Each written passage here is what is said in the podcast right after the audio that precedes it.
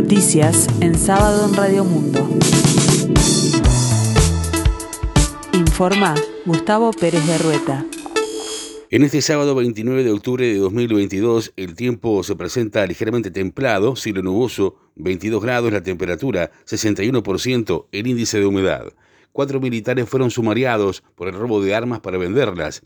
La investigación administrativa del ejército concluyó y dio inicio al sumario por presunción de la comisión de un delito del que se podría derivar la destitución. El ejército nacional realizó una investigación interna que arrojó que cuatro militares que cumplían funciones del servicio de material y armamento robaron tres pistolas Glock del ejército con el objetivo de venderlas en el mercado ilegal, según informó MBD Noticias y confirmó la diaria. Según explicó Pedro Gómez, encargado de comunicación del ejército, serían cuatro los militares directamente implicados que desde el lunes enfrentarán un sumario administrativo. Los elementos recabados indican que están implicados en la presunción de la comisión de un delito, que es un delito de penal ordinario, y por eso se eh, pasó a Fiscalía una copia de las actuaciones, pero que también es un delito militar, por lo que del mismo modo se enviaron las actuaciones a la justicia militar precisamente. El Senado de la República definirá el próximo lunes la modalidad de trabajo de la comisión que estudiará el proyecto de ley de la seguridad social, afirmó la vicepresidenta en ejercicio de la presidencia Beatriz Argimón. En ese sentido, informó que en estas horas se conocerá qué legisladores integrarán la comisión en representación de cada partido. La presidenta en ejercicio, quien ratificó la intención de acelerar el estudio del proyecto en el Parlamento, afirmó que espera que la próxima semana quede conformado el régimen de trabajo y adelantó cómo será el trabajo en el Parlamento del proyecto de reforma de la seguridad social. La Intersocial analiza próximas movilizaciones en rechazo a la reforma de la seguridad social y educativa.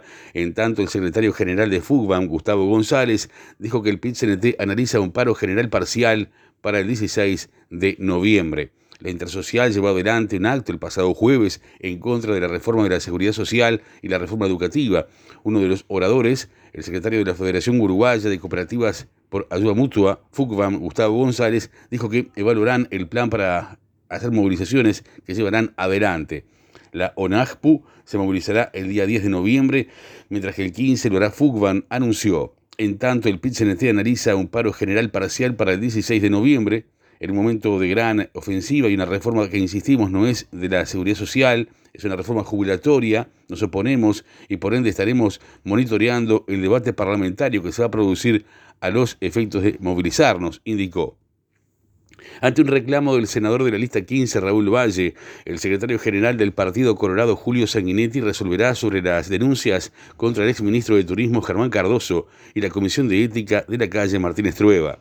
En forma reciente, el hijo del expresidente Jorge Valle afirmó que al final esperaba que la justicia actúe con todo el equilibrio y la balanza que representa que la justicia hable, ya que no habla el comité de ética, ni habla nadie dentro del partido, y somos poco menos que los últimos del bastión. Sus declaraciones generaron la reacción de los integrantes de la Comisión de Ética del Partido Colorado, quienes enviaron una carta al secretario general del partido, Julio María Sanguinetti, y a todos los integrantes del Comité Ejecutivo Nacional, informando que, teniendo presente el tenor de sus comparecencias, dispuso estar a las resultancias de la sustanciación desarrollada en el ámbito parlamentario y la justicia.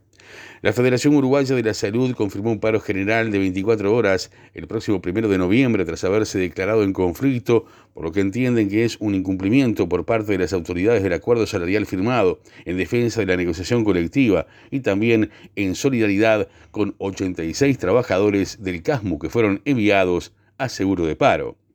El Banco República informó que a partir del 9 de noviembre se habilitará la tradicional campaña de préstamos sociales para jubilados y pensionistas y desde esa fecha se podrá solicitar créditos a través de IBROW con tasa bonificada. A partir del 17 de noviembre se habilitará la posibilidad de pedir préstamos en las sucursales del Banco República de forma presencial, vía telefónica o vía WhatsApp.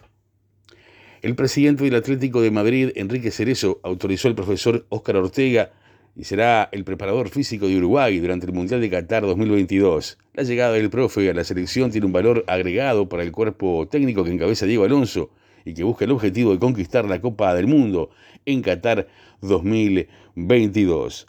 Nacional y Liverpool definen el campeonato uruguayo este domingo a las 16 horas en el Estadio Centenario. Para Liverpool el partido tendrá un carácter de semifinal, ya que se coronó campeón en el torneo de apertura. En el caso de que el conjunto negro azul gane, forzará una final de ida y vuelta. Los tricolores parten con ventaja por haber obtenido el torneo clausura y por encabezar además la tabla anual, o sea que si gana el domingo, Nacional será el campeón uruguayo. En la escena internacional, el exmandatario Luis Ignacio Lula da Silva y el presidente Jair Bolsonaro cierran este sábado sus campañas en los mayores colegios electorales de Brasil, que serán decisivos para la ajustada segunda vuelta de las presidenciales del domingo.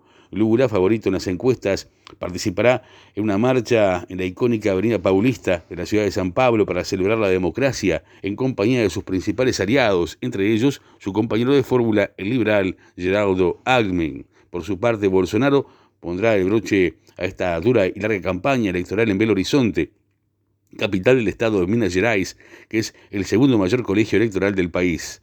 Ambos candidatos escarbaron este viernes para desgastar a su contrincante en el último debate de cara a las elecciones de Brasil de este domingo. El debate tuvo un tono áspero, duro y se centró más en, en los ataques cruzados por los supuestos fallos de los respectivos gobiernos que encabezaron ambos candidatos que en propuestas de futuro.